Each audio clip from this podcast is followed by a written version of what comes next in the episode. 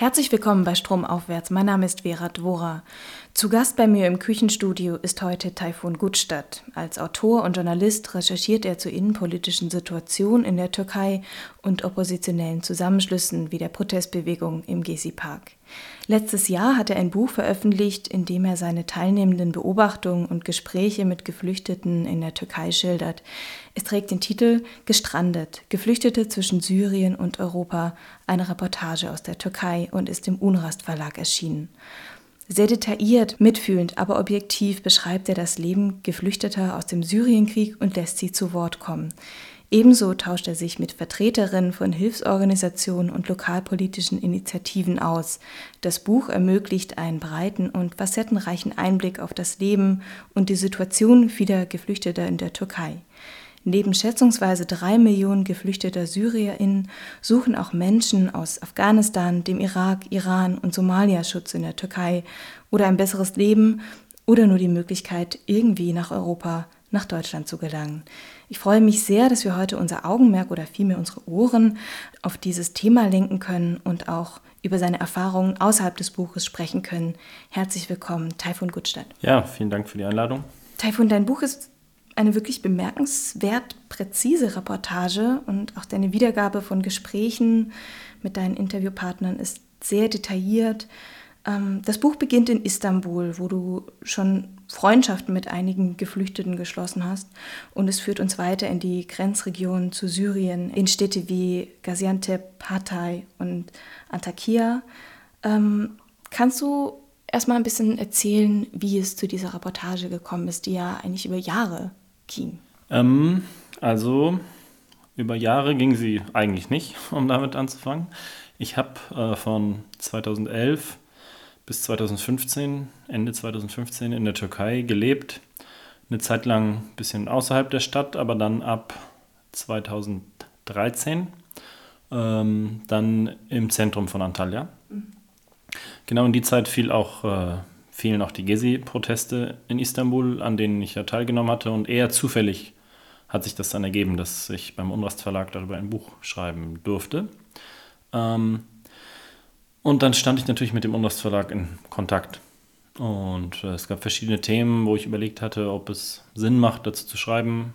Sinn, warum, also ob es die Leute interessiert, ob das Thema brisant ist, also ob es irgendwie eine akute Lage ist, über die berichtet werden sollte und ob es nicht vielleicht auch schon genug Informationen darüber gibt auf Deutsch, äh, zum Beispiel über die Lage in den kurdischen Gebieten und die kurdische Bewegung generell hätte ich vielleicht auch schreiben wollen, aber da haben wir uns zusammen entschlossen, dass das äh, schon recht gut abgedeckt ist. Ähm, zufällig hatte ich dann auch äh, viele syrische Freunde äh, bekommen in der Türkei. Das fing eigentlich damit an, dass ähm, ein Syrer mein Mitbewohner wurde, nachdem mein alter Mitbewohner geheiratet hatte und auszog. Dann äh, lebte ich mit einem Syrer zusammen, den ich vorher nur ein bisschen kannte, aber wir haben uns sofort sehr gut verstanden und sind auch immer noch sehr, sehr gute Freunde. Und über ihn sind dann immer mehr Menschen aus Syrien äh, in mein Leben gestoßen. Und ich habe gemerkt, dass ganz viel Dimensionen ihres Alltags, ihres Lebens, ihrer Welt Anschauungen und Ansichten in der Berichterstattung in Deutschland nicht vorkommen, was ich jetzt, ist kein Vorwurf, ähm, in die Tiefe kann es halt meistens nicht gehen, dann stehen im Fokus die Tragödien in der Ägäis oder die Lage an der Grenze oder die schlimmen Zustände in äh, der Kleinstlohnarbeit in den Textilzentren zum Beispiel oder in den Lagern. Ähm, aber es gibt auch viele Syrer, die in der Türkei ein recht mittelständiges Leben leben. Also ich will das nicht schönreden, aber ich wollte auch solche Menschen zu Wort kommen oder Menschen, die jetzt nicht nur meckern, sondern meinen, eigentlich geht es mir gerade ganz gut, dies und deshalb. Ich mag das türkische Essen, ich, was weiß ich.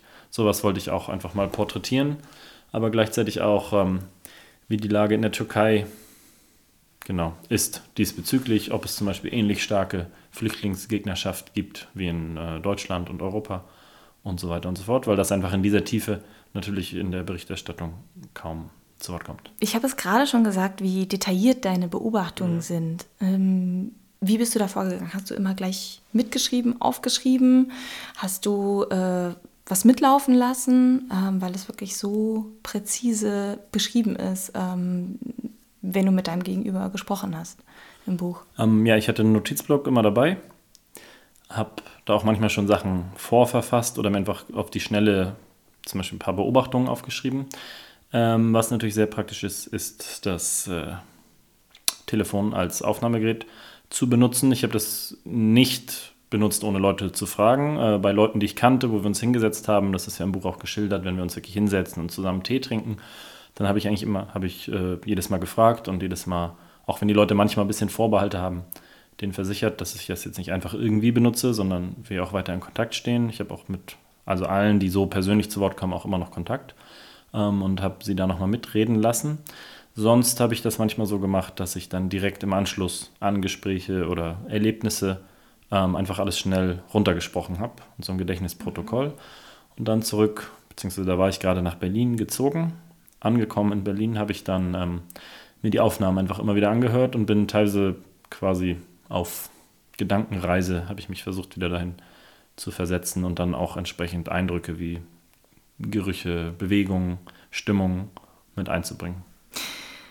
Die Gruppe der Geflüchteten in der Türkei wird äh, sehr oft homogen als syrische Flüchtlinge wahrgenommen und ähm, sie werden vor allem sichtbar äh, in den großen Städten als Tagelöhner oder, oder Bettler auch, ähm, während sich wohlhabendere Geflüchtete zum Teil äh, auch eine Wohnung leisten können, die dann eben nicht mehr so sichtbar sind äh, im Straßenbild ähm, und sich einfach in die türkische Gesellschaft sozusagen einfügen können.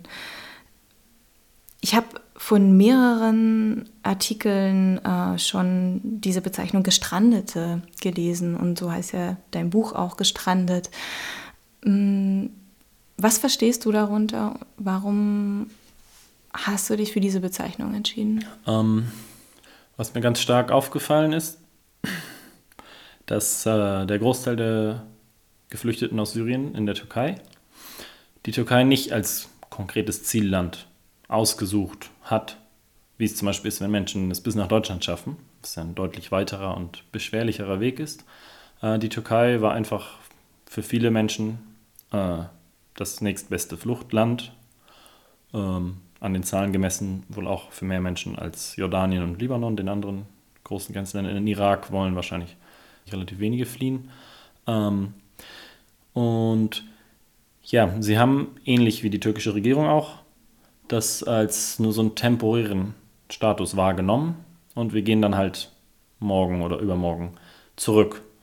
Ähm, oder es war einfach erstmal Hauptsache weg, sonst sterben wir. Ähm, und ja, dann war das die erste Adresse einfach die Türkei. Und dann lebte man halt in der Türkei, aber hatte überhaupt keine Ahnung davon, was es heißt, in der Türkei zu leben, wie lange man eigentlich bleibt, bleiben will oder bleiben muss ob man vielleicht noch weiterzieht. Viele sind in so einem ewigen Wartestatus, weil sie gar nicht genau wissen, was in Syrien passieren wird, wie es in der Türkei weitergeht, ob sie sich anstrengen sollten und vielleicht ein Studentenvisum für die USA bekommen oder ob sie erstmal warten sollten oder ob sie unter lebensgefährlichen Umständen äh, versuchen sollten, nach Europa zu fliehen oder, oder, oder. Und das hatte ja immer so einen Status der Ungewissheit und des also nicht bewussten Lebens und Ankommens in der Türkei. Und das, finde ich, trifft gestrandet sehr gut. Es muss ja nicht schlimm sein, irgendwo gestrandet zu sein. Man kann auch an einem schönen Strand aufgewacht sein, aber es ist auf jeden Fall was äh, außerhalb der, des eigenen Willens und Antriebs. Ähm, und das prägt, glaube ich, sehr, sehr viele, wenn nicht sogar alle äh, Geflüchteten in der Türkei. Und es äh, spiegelt halt auch, also es spiegelt das nicht wieder, aber es entspricht auch dem Narrativ der Regierung, Wobei das Narrativ der Regierung, das sind nur unsere Gäste, die gehen bald wieder. Man muss gar keine Integration irgendwie anstreben oder Türkischunterricht geben oder wirkliche Infrastruktur äh, hervorbringen. Ähm, Im Falle der Regierung ist das eine Schuld, äh, die der Regierung da zu Lasten kommt, also wo die Regierung auf jeden Fall äh, das Narrativ komplett umschreiben muss und also einen anderen Ansatz verfolgen muss, den Geflüchteten selber kann man das natürlich nicht vorwerfen, wobei ich in persönlichen Gesprächen oder Leuten, die ich kenne, auch immer gesagt habe, Leute, lernt Türkisch, nicht weil Türkisch jetzt so eine schöne oder gute Sprache ist oder weil in der Türkei Türkisch gesprochen werden muss, sondern einfach weil ich finde, egal wo man lebt, ähm, also es bringt einem einfach persönlich sehr viel, die Sprache zu lernen. Du hast gerade diesen äh, Status der Geflüchteten in der Türkei angesprochen. Ähm, das fand ich wirklich sehr spannend ähm, in deinem Buch zu lesen. Die Regierung hat die Geflüchteten lange als Gäste bezeichnet. Jetzt äh, sind das irgendwie Menschen unter temporärem Schutz. Ähm, interessant ist aber, dass das auch mit der Genfer Flüchtlingskonvention zusammenhängt, mhm. die nicht von der Türkei unterzeichnet wurde und deswegen eigentlich es gar keine Flüchtlinge gibt. So ungefähr, ja. Ähm, also es, ja, genau genommen ist es so, die Türkei hat die Genfer Flüchtlingskonvention unterzeichnet, aber wenn ich mich recht erinnere, 1956, ähm, aber mit einer sogenannten geografischen Einschränkung oder geografischen Klausel. Und die besagt, dass nur Menschen, die aus Europa fliehen, Geflüchtete, Flüchtlinge sein können und dementsprechend in Rechte, äh, Rechte genießen können, wie das Recht auf Bildung, das Recht auf äh, Gesundheit mm, und so weiter und so fort. Das klingt jetzt ein bisschen absurd, es ist vielleicht verständlich, es ist noch äh, direkt äh, im Anschluss an den Zweiten Weltkrieg.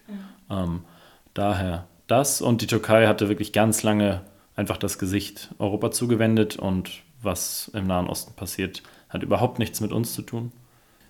Die Türkei hat lange so getan, als wenn es sie nichts angeht, was im Nahen Osten passiert. Ähm, und Genau, deshalb können Menschen, die aus Iran, Irak, Afghanistan, was ich, allen anderen Teilen der Welt in die Türkei kommen. Und die Türkei hat nun mal eine große gemeinsame Grenze, vor allem mit Iran, Irak und Syrien. Und der Iran ist natürlich ein Land, über das auch Menschen aus Afghanistan und Pakistan und vielleicht auch aus Zentralasien kommen. Ähm, es gibt auch Geflüchtete aus dem Kaukasus, Georgien, vielleicht auch Armenien. Das sind meistens eher Wirtschaftsflüchtlinge. Jedenfalls ähm, können diese Menschen offiziell keinen Flüchtlingsstatus bekommen. Das wurde dann oft anders geregelt, also einfach, es wurde eigentlich nicht geregelt, sondern die Leute haben sich irgendwie durchgeschlagen und vielleicht irgendwann dann eine Aufenthaltsgenehmigung und irgendwann auch äh, die türkische Staatsbürgerschaft bekommen.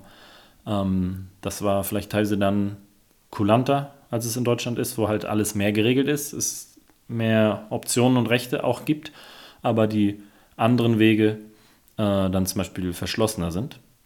Ähm, aber mit knapp drei Millionen Syrern im Land hat sich die Regierung schon irgendwie gezwungen gesehen, da was zu tun. Aber es war halt auch eher für sie noch ein außenpolitisches Instrument als zum Beispiel bei Irakern, Iranern und Afghanen, die sie einfach aufgenommen haben. Wenn, also ich sage jetzt nicht, dass sie alle aufgenommen haben, aber es sind schon relativ viele. Bei den Syrern hat es ganz explizit auch äh, einen Zusammenhang mit der türkischen Außenpolitik gegenüber Syrien und vielleicht generell dem Nahen Osten. Ähm, und dementsprechend war die Regierung da sehr darauf bedacht, sich als großer, gütiger, kräftiger Bruder vor allem der sunnitischen Geschwister zu geben und diese als Gäste gut zu behandeln. Und dieses Wort Gäste ist halt irgendwie zuerst lieb und bringt vielleicht wirklich eine, eine, eine wärmere und bessere Behandlung als jetzt, das sind Geflüchtete, Flüchtlinge, Asylanten. Aber auf Dauer hat das Wort Gast halt dann auch irgendwie wieder, äh, also verliert an Sinn und hat dann sogar einen schlechten Beigeschmack. So Leute können nicht äh, drei Jahre oder vier Jahre Gäste sein.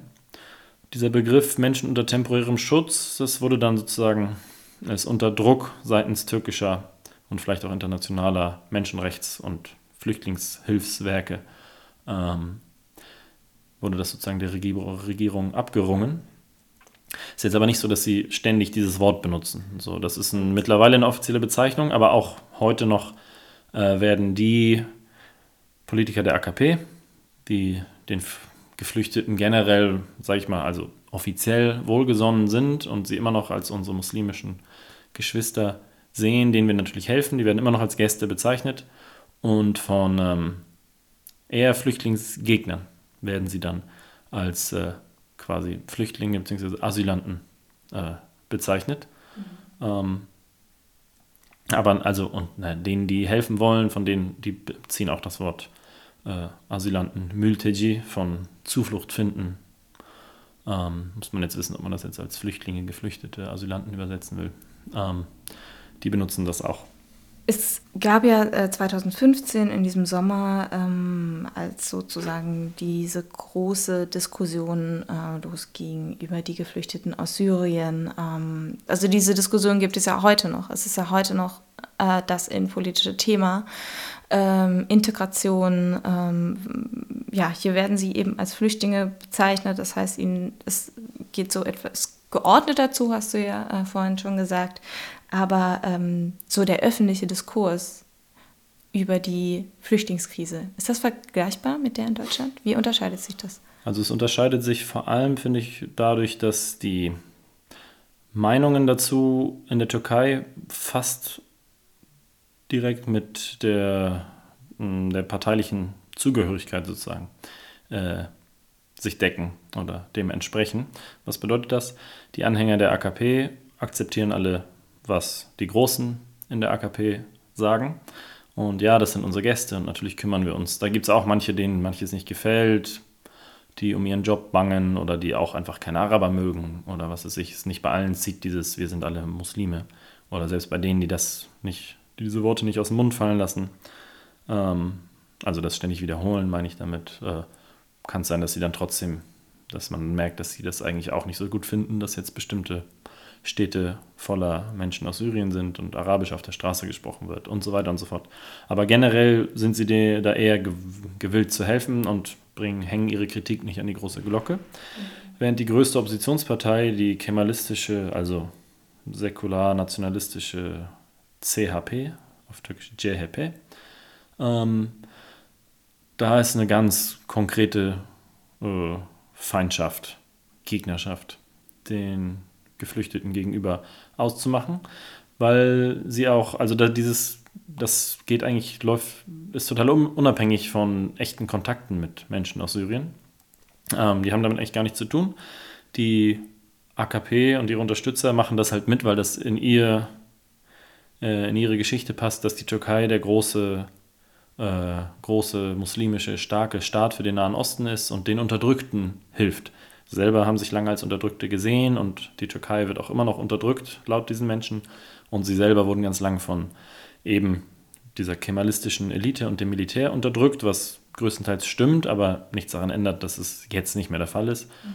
Ähm, aber deshalb sehen sie sich da als, als großzügiger Helfer und das, ähm, ja, diese Erzählung übernehmen die Anhänger der AKP, auch wieder unabhängig davon, ob sie jetzt wirklich äh, was mit Geflüchteten zu tun haben oder was mit denen gemeinsam haben oder nicht. Und die Anhänger der CHP, JHP, die empfinden das einfach als großen Fehler der AKP, als Politik der AKP. Die haben teilweise schon so eine Art eigene, eine ganz eigene Spielart der Islamophobie wirklich und auch äh, Rassismus gegenüber Arabern und Persern. Ähm, und ja, es hat eigentlich nichts mit den Menschen zu tun, die da ins Land gekommen sind, sondern sagen einfach, ah, Erdogan hat sie alle ins Land geholt. Das geht dann sogar so weit, dass sie unterstellen, die Türkei und vor allem Erdogan hätte Syrien kaputt gemacht. Assad war ja eigentlich gar nicht schlecht, weil er halt ähm, ideologisch ihnen näher steht, weil er halt auch eher säkular, nationalistisch äh, ist, als jetzt irgendwie traditionalistisch oder groß religiös.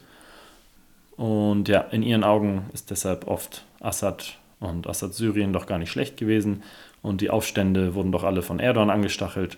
Und jetzt sind die Flüchtlinge alle im Land, auch nur weil Erdogan das wollte. Und das sind sowieso alles sunnitische Araber, die äh, unsere schöne, moderne, westliche Türkei kaputt machen. Und bestimmt morgen alle einen Pass bekommen und dann alle für Erdogan wählen, weil sie alle halt nicht alleine denken können und von Erdogan eingelullt werden. Ähm, das ist so ein bisschen, das prägt total diese Wählerschaft. Und ja, das, das entspricht eigentlich das, das kann man fast immer dann an der Parteizugehörigkeit ablesen. Da muss man die Leute meistens gar nicht fragen, was sie von der Flüchtlingspolitik der Türkei halten oder irgendwie in das Thema groß rein, sondern da kann man einfach fragen, wen sie wählen und dann werden sie diese Geschichte der Parteiführung wiederholen. Aber ist es ähm, beispielsweise in den Medien so ein großes Thema? Nee, erstaunlich, also sehr viel weniger als hier. Sehr, sehr viel weniger. Das ist wirklich, ähm, also sowohl in den Medien wie auch im privaten Leben auch von sehr aufgeklärten, weltoffenen, sich als links und humanistisch verstehenden Menschen habe ich gemerkt, dass da ganz wenige, ganz wenig Kontakte sind, irgendwie ganz wenig Interesse überhaupt. Was ist überhaupt mit den Leuten? Es gibt auch kaum zum Beispiel, ich würde jetzt einfach mal behaupten, es in der deutschen Presse mindestens genauso viele Geschichten über Syrer in der Türkei gibt wie in der türkischen Presse. Mhm. Ähm, gut, zum einen ist die Lage in der Türkei sowieso sehr polarisiert und angespannt und jeden Tag passiert wieder irgendwas, äh, was die einen unterstützen und die anderen doof finden. Ähm, und Erdogan leistet sich auch wirklich und die ganze AKP jeden Tag neue, äh, uner, also Sachen, die einfach unerhört sind. Daran könnte man sich gewöhnt haben, aber ähm, äh, das ist natürlich immer ein großes Thema. Da gibt, wird viel polemisiert. Ähm, viele, vor allem Feinde Erdogans in der Türkei, äh, mögen sich auch denken, ich habe wirklich jetzt gerade genug damit zu tun, die Türkei vor dem totalen Abdriften in die Diktatur zu retten. Äh, jetzt groß mit Geflüchteten beschäftigen kann ich mich nicht. Und wenn es in der Presse Thema ist, dann wieder also mal recht wenig irgendwie menschliche Geschichten, sondern eher, denen sollen jetzt Pässe gegeben werden. Nein, denen sollen keine Pässe gegeben werden. Äh, irgendwie immer, also gegenseitiges, gegenseitige Vorwürfe. Äh, die AKP instrumentalisiert das total, also dass sie zum Beispiel irgendwo hingehen und drei Familien irgendwie Teddybären und was zu essen mitbringen und dann sagen, seht ihr, irgendwie ihr, die, die Leidenden auf der Welt werden niemals allein gelassen von uns. Mhm. Dann schöne Fotos. Das kommt dann in den regierungsnahen Zeitungen und die regierungskritischen Zeitungen nehmen das vielleicht auf und sagen, alles Lüge, alles Quatsch oder nehmen es gar nicht auf. Ein relativ großer Teil in deinem Buch, beziehungsweise sehr viele Menschen ähm, darin berichten von der Arbeit, die den Geflüchteten äh, zugestanden wird. Das ist interessanterweise die äh, sehr viele Arbeitsplätze in der Textilbranche, die ähm, unter Mindestlohn bezahlt sind, äh, sehr schlecht bezahlt sind. Äh, du schreibst, 60 Prozent der Syrer in Istanbul arbeiten im Textilsektor und 99 Prozent von ihnen haben keine Arbeitserlaubnis. Äh, das schätzt einer deiner Gesprächspartner.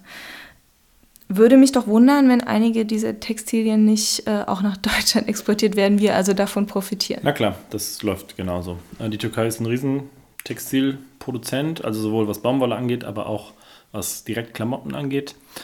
Ähm, das kommt dann nach Deutschland sowohl als sozusagen so B-Ware, die man in diesen No-Name-Läden findet, die irgendwie scheinen, als würden sie HM kopieren. Mhm. Ähm, oder auf so Großmärkten und so findet man ja auch oft so äh, Klamottenverkauf, sowas viel, aber auch äh, bei HM, CA und anderen äh, Sarah findet man auch viele Produkte äh, made in Turkey. Und ja, das sind genau diese Produkte. Was sind die Arbeitsbedingungen für Geflüchtete dort? Also wie, es ist fast alles illegal. Mm, wie gesagt, herrscht aber eine größere Kulanz als hier. Das herrscht aber generell. Also auch sehr viele Türken arbeiten illegal damit keine Steuern bezahlt werden müssen. Oder arbeiten unter Mindestlohn, der sowieso nicht allzu hoch ist. Ähm, ich habe viele Freunde, in den meisten Cafés arbeiten die Kellner unter Mindestlohn, unversichert und so weiter und so fort. Ähm, mit dann so einem großen Zustrom an Menschen aus Syrien sind die Löhne da natürlich total verfallen. Also natürlich sage ich jetzt ausgehend davon, dass die meisten Betreiber sich diese Chance dann nicht entgehen lassen vor allem wenn es ein Job ist, wo man nicht qualifiziert sein muss oder wo man keinen Kundenkontakt hat, ähm, dass man, wo man dann einfach zwei Arbeiter zu dem Lohn, den vorher einer bekommen hat, anstellen kann. Und der war ja schon niedrig. Ähm, und ja, da arbeiten Leute sechs Tage, sieben Tage die Woche, zehn Stunden, zwölf Stunden am Tag und kriegen nicht mal genug Geld, um irgendwie alleine eine Wohnung zu mieten, sondern müssen dann in großen Gruppen äh, Wohnungen mieten. Ich habe super junge äh, Menschen getroffen, vielleicht 16 Jahre alt, die in so Wäsche- und Nähstuben, äh, die in der Stube schlafen, die tags, den ganzen Tag da arbeiten und dann abends äh, unter den Bügelbrettern schlafen, auf denen sie tagsüber bügeln, haben sie mir selber gesagt. Ähm, ja. Oft verdienen die Menschen in dem Sektor ähm, kaum mehr als 100 Euro im Monat und leben dann aber in einer relativ teuren Stadt wie Istanbul ähm, wie sind da die Lebensbedingungen für die Menschen, wenn sie sich eine Wohnung leisten können? Meintest du mhm. gerade, ne, dass sie sich Wohnung teilen? Genau, da, also da läuft dann ganz viel auf, ähm, auf der Basis von, von Teilen und alles so billig wie möglich äh, gestalten. Vielleicht eine kurze Korrektur. Also ich glaube, mehr als 100 Euro wird so ein Arbeiter in der Textilindustrie schon verdienen. Ich spreche jetzt mal in Lira. Ist im Moment, glaube ich, ungefähr 1 Euro 3,8 oder 3,9 Lira, aber das ändert sich halt die ganze Zeit. Ich glaube, dass man dann so 600 bis 800 Lira bekommt. Der offizielle Mindestlohn liegt bei 1300 oder 1400 Lira. Auch das also ist in Istanbul zum Beispiel zu wenig, um irgendwie mehr oder weniger normal zu leben. Ähm, ja, zurück zu den Geflüchteten. Genau, die also müssen sich dann oft eine Wohnung, habe ich nicht gesehen, aber oft gehört, mit dann, keine Ahnung, drei Familien, drei, also und eine Familie bedeutet hier irgendwie sechs bis acht Mitglieder äh, in einer Wohnung zum Beispiel. Ja, doch in Antalya habe ich das sogar selber gesehen. Das war noch bevor ich äh, das Buch geschrieben habe, wobei da ein paar Szenen auch im Buch drin vorkommen. Da haben wir Klamotten gesammelt und verteilt. Und ein äh, Freund von mir, ein Iraner, der wusste, wo mehrere syrische Familien leben. Und das waren dann so verfallene Häuser. Ähm, also zum Beispiel waren die Fensterscheiben fast alle hatten, also mindestens eine Stelle war irgendwie zerbrochen. Und Antalya ist zwar jetzt der schöne Ferienort, aber es kann trotzdem vor allem im Winter ziemlich kühl werden. Ähm, ja, und es hat überall gezogen und da waren auch, da waren bestimmt zehn Kinder, davon bestimmt fünf unter, unter zwei Jahren. Ähm, vier erwachsene Männer, zwei, drei Jugendliche, äh, drei ältere Frauen, drei Frauen, die die Mütter der Kinder waren, die da. Ähm, und ich glaube, es waren na, drei oder vier Zimmer, die man sich dann irgendwie alle äh, geteilt hat, teilen musste. Wie prägt das eine Stadt wie Istanbul? Ähm, einmal, dass dieser Niedriglohnsektor kann man eigentlich kaum mehr sagen, dass äh, eigentlich diese Ausbeutung so zunimmt, dass ähm, ja, es wird wahrscheinlich zu Spannung kommen, aber auch im Straßenbild. Ja, also ich muss sagen, in Istanbul gab es schon immer recht viel arme Menschen, einfach weil es in der Türkei lange gar kein soziales System gab und jetzt in den letzten Jahren, ich weiß nicht genau wann so ein Minimalsystem eingeführt wurde, aber davon können wohl wieder viele nicht profitieren, aus ganz verschiedenen Gründen. Es gibt viele Roma und Sinti in der Türkei, die auch oft gezwungen sind, die einfach ausgegrenzt sind und gezwungen sind. Jeder, der in Istanbul war, wird auch schon vor zehn Jahren kleine Kinder gesehen haben, die irgendwie Bleistifte verkaufen oder irgendwas, wo man sich fragt, ähm, also wen das am Leben erhalten soll, Bleistifte oder Taschentücher zu verkaufen. Das hat zugenommen und darunter haben sich halt Syrer und Afghanen auch viel gemischt. Äh, die Afghanen sind meiner Meinung nach noch ausgegrenzter als die Syrer. Ähm, es gibt auch überhaupt keine Politik in, die, in der Richtung. Also während sich um die Syrer noch manche zumindest ein wenig kümmern und die Regierung halt, wie gesagt, zumindest offiziell und in den Reden äh, das tut, ist mit Afghanen passiert eigentlich gar nichts. Ähm, und da leben viele einfach nur davon, irgendwie Müll zu sammeln was auch vorher schon andere gemacht haben. Auch viele Kurden in der Türkei äh, waren oft im, im Niedriglohnsektor beschäftigt. Ähm, ja, da ist natürlich zu ganz viel Spannung gekommen.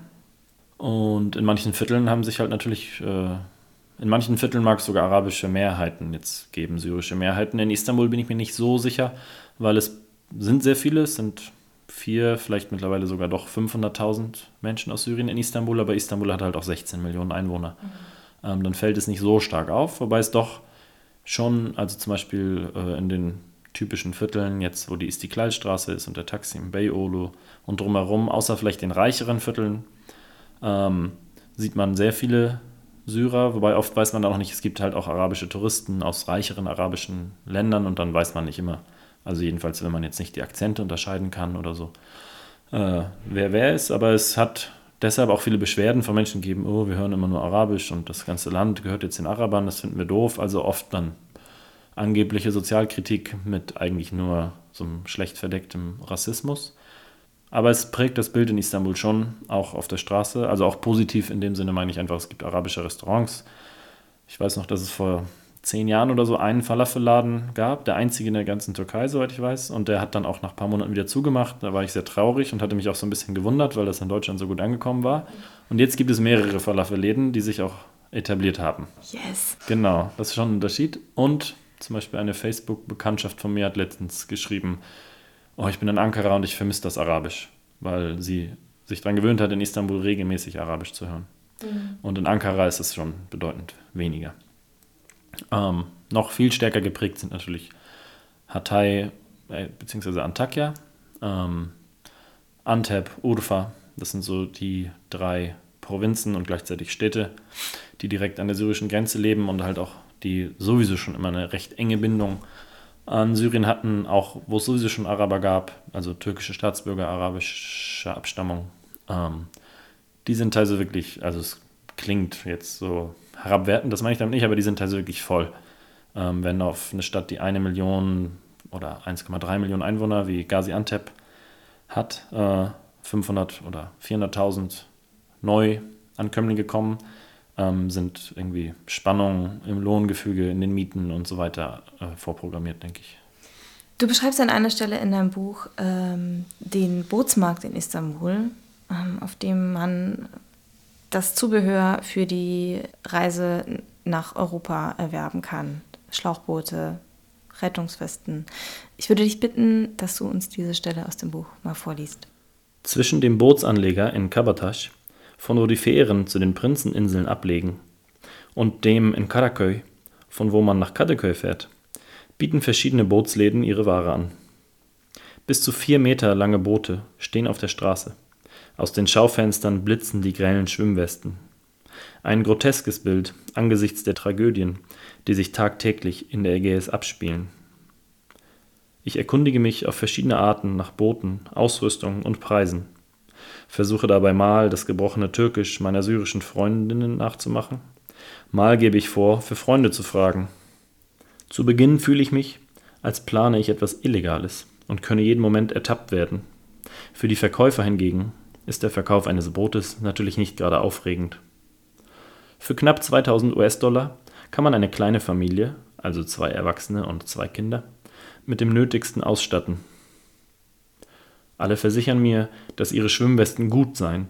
Man verkaufe zwar ohnehin nur Qualität, aber mittlerweile sei das auch alles gesetzlich geregelt. Schau hier, das Siegel des türkischen Amts für Standardisierung oder manchmal auch eine CE-Kennzeichnung sollen mich überzeugen. Mit manchen der Verkäufer unterhalte ich mich darüber, ob es schwer sei, ohne Kenntnisse übers Meer zu kommen. Ja, eigentlich unmöglich. Aber aufhalten könne man halt niemanden. Die Verkäufe seien gut gelaufen die letzten Jahre hindurch, aber mittlerweile gäbe es mehr Auflagen, vor allem für Schwimmwesten. Eine ganze Zeit lang gab es anscheinend kaum Kontrollen. Die Grenzen in Europa sind nicht mehr so durchlässig, wie sie es mal waren. Außerdem steht das EU-Türkei-Abkommen vor der Tür. Die Nachfrage sei merklich weniger geworden. Das ist allen aufgefallen. Ach, da habe ich jetzt irgendwie so viele Fragen dazu. Ähm, das macht es so konkret, irgendwie diese Boote zu sehen, dass sie da so verkauft werden, angepriesen werden für diese gefährliche Überfahrt. Ja, also die Boots, die, die Geschäfte gab es natürlich schon vorher. Das ist so, ähm, vielleicht, wenn du schon mal in Istanbul warst oder auch in anderen Städten in der Türkei, vielleicht sogar sogar in anderen Ländern aus der Region, ähm, stapeln sich immer die Läden für ein bestimmtes Produkt alle in einer Gegend. Ich weiß nicht warum, ne, aber es gibt dann, man weiß, in der Straße sind die ganzen Lampengeschäfte, in der und der Ecke sind die ganzen äh, ja, Bootsläden zum Beispiel. Äh, so war das da auch.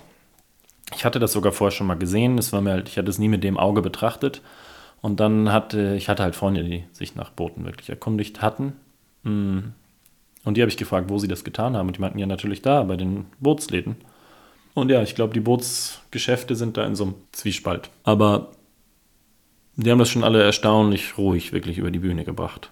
Also, die haben mir das, wenn ich irgendwie so getan habe, als könnte ich kein Türkisch. Äh, das haben sie mir auf jeden Fall abgekauft irgendwie und ja, die, für die war das irgendwie was Alltägliches. Mit manchen habe ich aber auch drüber geredet, äh, also dann mit anderen, da sind genug Läden, dass ich irgendwie verschiedene Versuche machen konnte, die dann auch meinten, ja, schön finde ich das alles nicht, aber ähm, die, wie gesagt, die Leute kannst du nicht aufhalten. Wenn sie fahren wollen, dann werden sie fahren.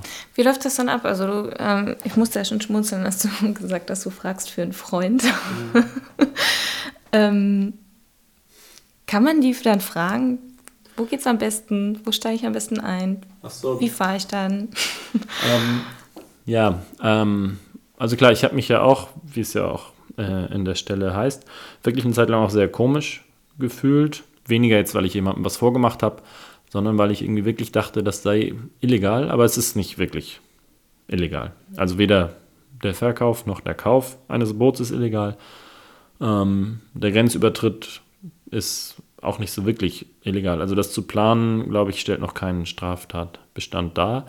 Ähm, Und ja, als ich meinte, dass ich für Freunde frage, da habe ich gesagt, Freunde von mir wollen übersetzen und mhm. die haben mich geschickt, um sich mal zu informieren. Die können kein Türkisch oder so, muss ich nicht unbedingt groß begründen. Ich meinte einfach.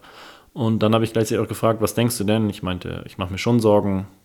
Und die meinten, natürlich machst du dir Sorgen, weil das ist einfach verdammt gefährlich. Ich würde es auch, also es hat eigentlich jetzt keiner empfohlen, das zu tun. Aber sie meinten, mit dem Boot also manche meinten auch, ja, das ist so ungefähr das, was die Leute benutzen. Also die wussten schon ganz genau, worum das geht und das sehen sie irgendwie tagtäglich. Tipps für die Überfahrt kann man aber anscheinend manchmal, zumindest eine Zeit lang, von der türkischen Küstenwache bekommen.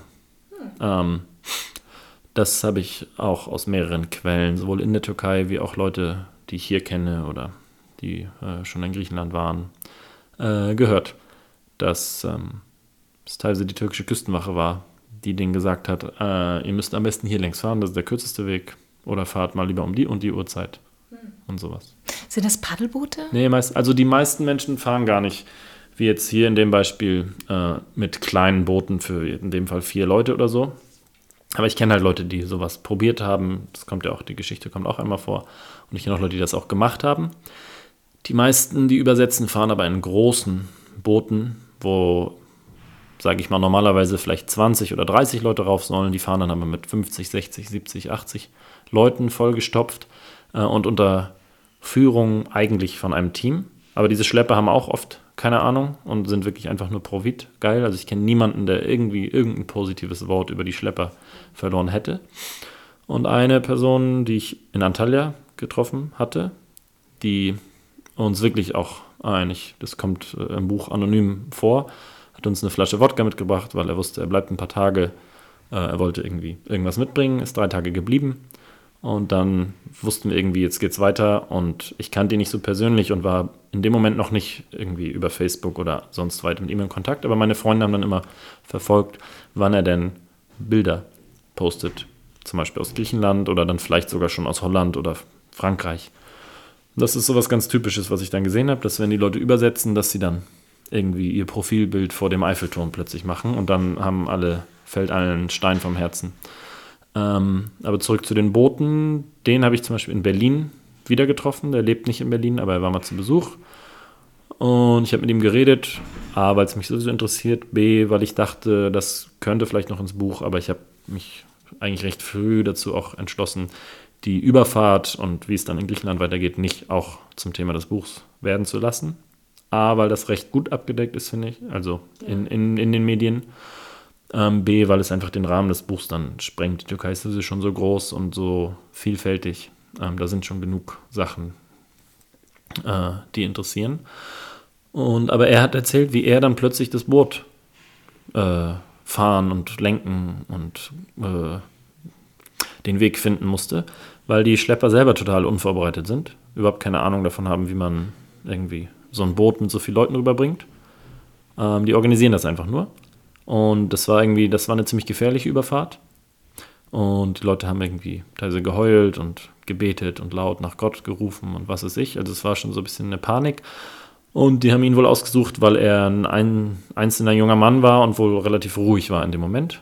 Ähm, hatte da irgendwie, was er genau gemacht hat, weiß ich nicht, ich glaube, äh, mit ähm, den Weg also gefunden, in welche Richtung es geht und so weiter. Da haben sie einfach gesagt, hier, du musst das jetzt machen.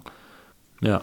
Was hat sich denn mit dem sogenannten Flüchtlingsdeal äh, mit, zwischen der Türkei und der EU für die Geflüchteten ähm, in der Türkei geändert? Also Deal ist so ungefähr, ähm, die Geflüchteten sollen an der Überfahrt nach Europa gehindert werden und im Gegenzug ähm, werden ausgewählte Geflüchtete ähm, von der Türkei nach Europa geschickt und aufgenommen. Wie waren da die Auswirkungen? Ähm, also ich glaube, die einzig wirklich große Auswirkung ist, dass einfach so gut wie keiner mehr aus der Türkei rauskommt. Also äh, angesichts der Gefahr, wenn man es dann schafft, diese lebensgefährliche Überfahrt oder irgendwie über die Grenze, zum Beispiel nach Griechenland dann meistens zu kommen und dann einfach wieder in die Türkei abgeschoben zu werden, ähm, da will dieses Risiko natürlich keiner eingehen. Und ja, da ist, denke ich, der große Flüchtlingsstrom, wenn wir jetzt mal dieses Wort benutzen, äh, eigentlich echt wirklich abgebrochen. Ähm, an den Zuständen in der Türkei hat sich meiner Meinung nach jetzt nicht merklich was gebessert. Die Türkei hat mehrere Milliarden Euro äh, verlangt. Das wäre auch angebracht, wenn man davon ausgeht, dass die türkische Regierung oder wer auch immer das Geld dann bekommt, das Geld wirklich äh, effizient und fair verwendet, ohne Bevorzugung bestimmter Gruppen, ohne irgendwie politische Hintergedanken. Ähm, da man davon nicht ausgehen kann, haben das sehr viele Leute sehr kritisch gesehen, dass der türkischen Regierung, sowohl in Europa wie auch in der Türkei, dass der türkischen Regierung dieser Tage, also unter diesen Umständen, wo man sieht, was in der Türkei so los ist und wo jeden Tag neue Skandale passieren, auch in der Flüchtlingshilfe. Ähm, da beschweren sich auch mehrere im Buch zum Beispiel drüber, die da vorkommen und meinen, also jetzt unter diesen Umständen dieser Regierung, ob es nun drei oder sechs Milliarden Euro sind, anzuvertrauen, ist halt auch ziemlicher Wahnsinn. Und ja, soweit ich sehen kann, hat sich da jetzt auch nichts irgendwie, also ich glaube, die Camps wurden jetzt nicht irgendwie großartig ausgebaut oder verbessert oder mehr Camps gebaut oder große Kampagnen irgendwie initiiert damit sich die Lebensumstände irgendwie wirklich fundamental verbessern. Also der einzige wirkliche Unterschied ist, dass eigentlich keiner mehr aus der Türkei versucht, nach Europa überzusetzen. Und vielleicht als letzter Satz, nach welchen Kriterien nun genau die Menschen in der Türkei ausgesucht werden und wer da überhaupt nach Deutschland dann wirklich unter diesen Umständen gekommen ist, ist mir zum Beispiel auch recht unklar geblieben. Das wirkte irgendwie so recht willkürlich. Das ist auch mein, auch mein Eindruck. Ich habe auch kaum gehört, dass Leute jetzt im Rahmen dieses Abkommens aus der Türkei nach Europa, Deutschland gekommen sind. Ähm, auch überhaupt jetzt neue Visa in Deutschland jetzt zu bekommen, hat sich, glaube ich, auch sichtlich erschwert. Ich kenne sehr viele Menschen, die probieren, ihre Geschwister, Müttern, Familien zu holen und da haben die meisten sehr, sehr große Probleme mit. Ob sie nun aus der Türkei oder noch sogar aus Syrien kommen. Das ist mein Eindruck. Du hast gerade die Flüchtlingscamps erwähnt. Ähm, es gibt riesige Camps in der Türkei. Die Artikel darüber zeichnen da immer ein relativ positives Bild, aber vor allem, weil man da mehr oder weniger auch äh, embedded ist und wahrscheinlich auch äh, jemanden neben sich herlaufen hat, äh, wenn man darüber berichtet. Du hast keine Erlaubnis bekommen, aus diesem Camp zu berichten. Also, ja, vielleicht generell gesprochen, generell bekommt so gut wie niemand eine Erlaubnis. Es war jetzt nicht, dass jetzt ich da schlechter behandelt wurde, es werden alle schlecht behandelt. Ähm, gut, ich bin auch kein akkreditierter Journalist oder so. Ähm, aber selbst wenn ich es gewesen wäre, ich habe verschiedene gestandene Journalisten aus Deutschland oder für andere europäische Zeitungen, aber auch aus der Türkei, sogar Leute, die mal beim äh, staatlichen Fernsehen TRT gearbeitet haben und so weiter und so fort. Und die haben alle einheitlich gesagt, da kommt man einfach nicht rein. Wenn überhaupt, dann mit einem Team vom Staat, mit Vertretern zum Beispiel vom, vom Gouverneur in der Stadt, dem Leiter des Camps. Dann wird genau gesagt, hier kannst du hingehen, nee, jetzt machst du bitte Kameras aus mhm. und so. Das haben mir mehrere Leute erzählt. Dann eine Person, mit der ich mich ausführlich unterhalten habe, die in ähm, Gaziantep lebt und arbeitet und ganz tolle Arbeit macht. Äh, von der Person auch die Fotos für das Buch stammen. Kemal Vural heißt der. Ähm, der meinte auch, also ich arbeite so intensiv mit Geflüchteten. Ich mache so viel und auch viele von meinen Bekannten und nie durften wir auch nur einmal, also wir erstellen Berichte darüber, wie es den Leuten geht. Wir haben keine politische Agenda, wir wollen einfach nur das festhalten, wie es den Leuten geht, wo es fehlt, damit weitergearbeitet werden kann. Wir wurden noch nie in keins der Camps gelassen. Vielleicht ganz kurz, äh, ich habe das habe ich nur gehört, mm, es gibt auch soll sehr viele Camps auch auf der syrischen Seite der Grenze geben die auch von der Türkei oder von türkischen Organisationen betrieben werden, wo nochmal ganz andere Zustände herrschen sollen und wo auch die Vorwürfe, dass es auch für andere Sachen genutzt wird, ähm, zum Beispiel für die Einmischung sozusagen oder Unterstützung bestimmter Gruppen ähm, in den kämpferischen Auseinandersetzungen in Syrien, dass diese Camps teilweise auch dafür benutzt werden. Und auch da, da fehlt jegliche Kontrolle. Du schreibst an einer Stelle in deinem Buch, und so bleibt sie kompliziert, die Wahrheit. Und Gerade hast du das ja auch erwähnt. Es gibt Gerüchte, dass Menschenhandel stattfindet in den Camps. Es gibt äh, Gerüchte zu Kinderehen, äh, dass Kinder da wirklich auch verkauft werden, äh, oft auch nur für einen bestimmten Zeitraum. Äh, Organhandel, Verschwörungstheorien, wem das Ganze jetzt nutzt und äh, die Machenschaften der USA und so weiter. Wie bist du denn damit umgegangen während der Recherche für dein Buch? Mm, also ich habe natürlich auch ein eigenes Bild und eine Meinung, die ich beim Schreiben des Buches nicht unbedingt, aber beim Reden mit Menschen, in dem Fall bei der Recherche eher äh, zurück halte, weil es mir in dem Moment wirklich darum geht, okay, ich könnte jetzt ein Meinungsbuch schreiben oder auf Facebook oder Twitter oder was weiß ich irgendwie sagen, was ich eigentlich davon halte und wen ich für schuldig erachte oder nicht. Das habe ich im Buch manchmal gemacht, aber ich finde, wenn man mit so vielen Menschen redet, wie ich es so, generell tue, aber natürlich vor allem auch, wenn ich so ein Buch schreiben will, da merkt man wirklich, okay, wie viele verschiedene Sichtweisen es äh, also es einfach gibt. Das muss man einfach erstmal hinnehmen. Sonst kommt man wirklich überhaupt nicht weiter. Und dann muss man ganz, muss man es schwer abzuwägen, merken wir auch in Deutschland in der Diskussion immer wieder, in verschiedensten Diskussionen, was ist jetzt irgendwie tolerierbar, was ist ganz offensichtlich Quatsch. Manche Sachen sind ganz offensichtlich Lüge, das ist klar, also oder Behauptungen oder einfach Falschwissen. Ähm, zum Beispiel gibt es eine Stelle, wo ich mit einem Beamten der noch recht neu gegründeten Migrationsbehörde in Hatay rede, der viele Sachen, die ich sehr kritisch gesehen habe, dann doch recht plausibel begründen konnte. Mhm. Ähm, zum Beispiel die Einschränkung der Bewegungsfreiheit, was ich generell unerhört finde, aber er meinte, wir werden quasi überrannt von Menschen, gegen die habe ich nichts, aber es ist einfach alles total außer Kontrolle. Es gibt hier überall irgendwie Dschihadisten in der Region, Menschen verhungern. Also wir müssen hier irgendwie Ordnung reinbringen und einer der ersten Schritte dafür ist, äh, dass es eine bestimmte Anzahl an sozusagen Plätzen für jede Provinz gibt, wie viele Menschen dort registriert sein können und wenn das voll ist, dann müssen die Menschen sich in einer anderen Provinz registrieren. Finde ich zum Beispiel auch eigentlich sehr kritisch. Er meinte dann ein bisschen flapsig, aber finde ich nicht ganz falsch. Er meinte, in dieser Situation ist es meiner Meinung nach nicht zu viel verlangt von den Menschen, dass wir für sie aussuchen, in welcher Provinz sie leben. So mehr können wir gerade einfach nicht leisten. Ähm, das hat er alles ohne, ohne Bosheit oder so gesagt. Eher mit so einem Zynismus, den er von seinem Alltag, wo er jeden Tag einfach dieses Chaos sieht und wie auch die bürokratischen Strukturen in der Türkei Lösungen verhindern. Dass er meint, warum, also die Leute in Ankara hören ja auch nicht auf uns. Er meint, ich weiß, was hier los ist, aber die Leute in Ankara haben wieder einen eigenen Kopf. Zum Beispiel, das war für mich eines der augenöffnendsten Gespräche.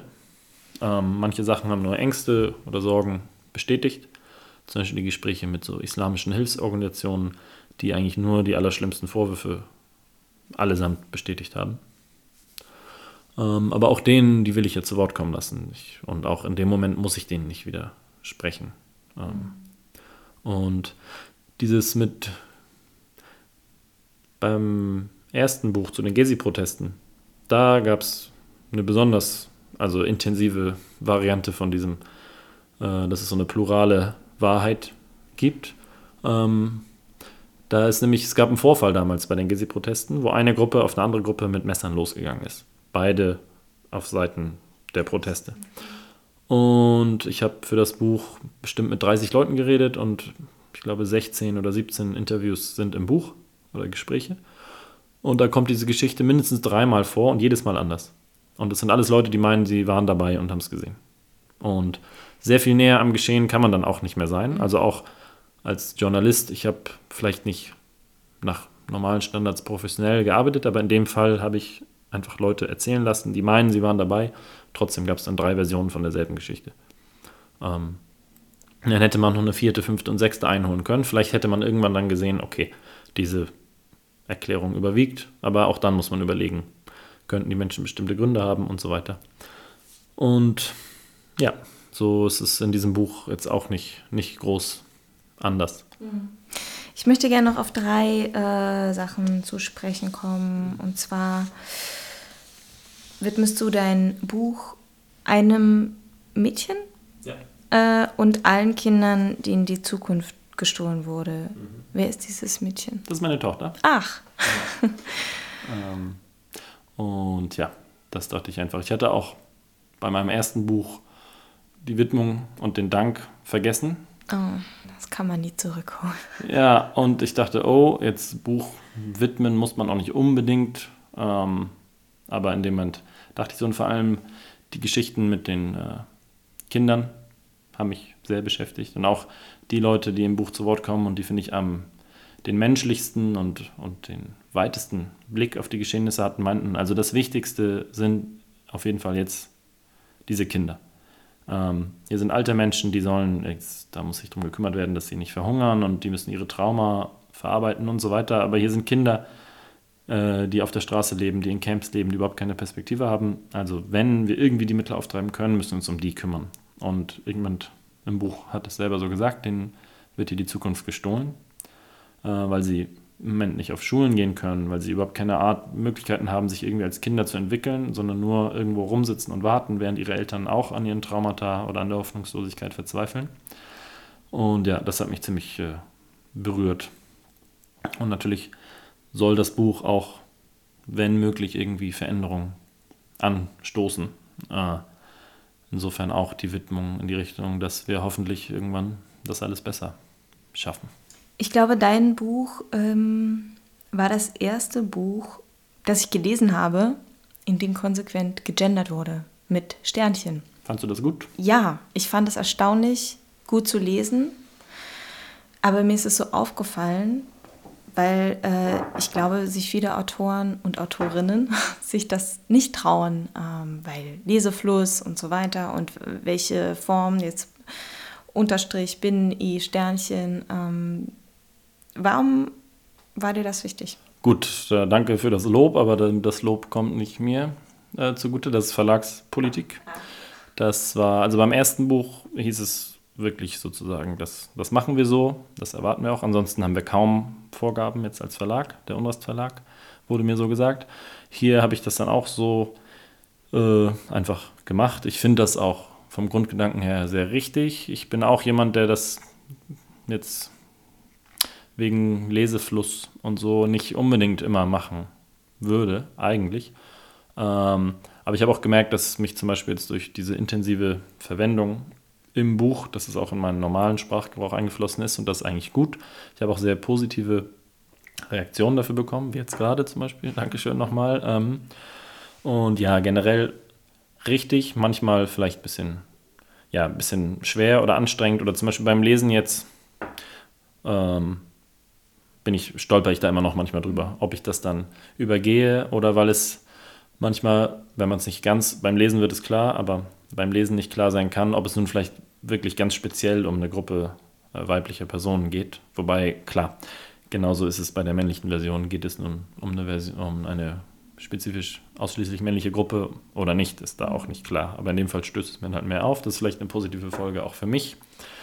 Ähm, vielleicht eine witzige Anekdote dazu. Ich wurde von mehreren Personen, unter anderem einer mittlerweile guten Freundin und Hauptmieterin der Wohnung, in der ich wohne, ähm, ist eine Doktorin für Geschichte der Homosexualität in Deutschland.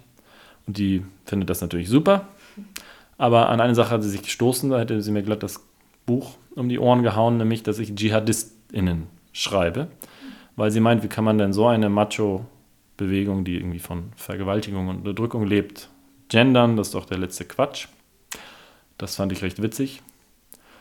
Ähm, ich habe dann nämlich als Gegenfrage gesagt, was ist denn mit Faschistinnen und Nationalistinnen?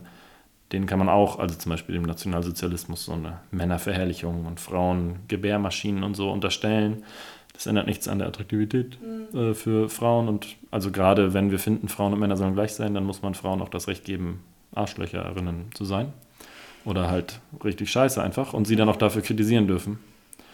Ähm, ja, aber das, also das nicht nur von ihr, sie war jetzt die Instanz als Doktorin für Geschichte der Homosexualität, aber äh, es ist mir von mehreren, die meinten, ja, gendern gut, aber warum Dschihadistinnen? Das ist doch komisch und bla bla. Okay, ähm, ja, wir müssen jetzt langsam zum Ende kommen. Leider, mhm. es gibt noch viele Themen, die wir noch nicht angesprochen haben. Beispielsweise, du hast es ganz kurz angeschnitten, die islamischen Hilfsorganisationen, mhm. ähm, die da zum Teil in Camps oder auch als ähm, ja, Hilfsinitiativen ähm, ihre Ideologie weitergeben möchten. Ähm, ist relativ ausführlich, behandelst du relativ ausführlich im Buch, ähm, ist wirklich sehr, sehr spannend. Ähm, und wir kommen zur letzten Frage, nämlich dadurch, dass du als äh, Journalist in der Türkei ähm, tätig warst, äh, durchaus auch kritisch mit deinem Buch über die Gezi-Proteste. Nee, ich frage dann einfach mal so, setzt du dich damit einem Risiko aus, wenn du jetzt wieder in die Türkei fährst? Das ist äh, ziemlich schwer zu beantworten. Also, ich kenne sehr viele Leute auch in der Türkei, die überhaupt kein Blatt von dem Mund nehmen, sehr viel kritischer oder sehr viel radikaler ihre Kritik zu Wort bringen. Ähm, also einmal denke ich, okay, der türkische Staat kann nicht alle verhaften, selbst wenn sie es wollten. Das sind einfach wirklich dann zu viele Menschen. Die Gefängnisse in der Türkei sind im Moment schon überfüllt. Es sollen jetzt, es kommt Nachschub, keine Angst, aber ähm, ähm, ja, zumal habe ich nur die deutsche Staatsbürgerschaft. Insofern da sehr viel weniger Risiko ausgesetzt als viele andere Menschen. Aber ja, durch den Kopf geht es mir schon. Okay, alles klar. Ich danke dir sehr, dass du äh, zu mir gekommen bist für das Interview, für deine Zeit. Danke für die Einladung, Vera. Schönes Programm, Projekt. Danke. Zu Gast bei Stromaufwärts war heute der Journalist Taifun Gutstadt. Sein Buch Gestrandet, Geflüchtete zwischen Syrien und Europa, eine Reportage aus der Türkei, ist im Unrast Verlag erschienen.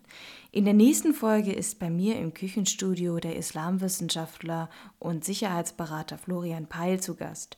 Neben seiner Expertise im islamistischen Terrorismus hat er sich über Jahre mit der Besetzung der großen Moschee in Mekka im Jahr 1979 beschäftigt.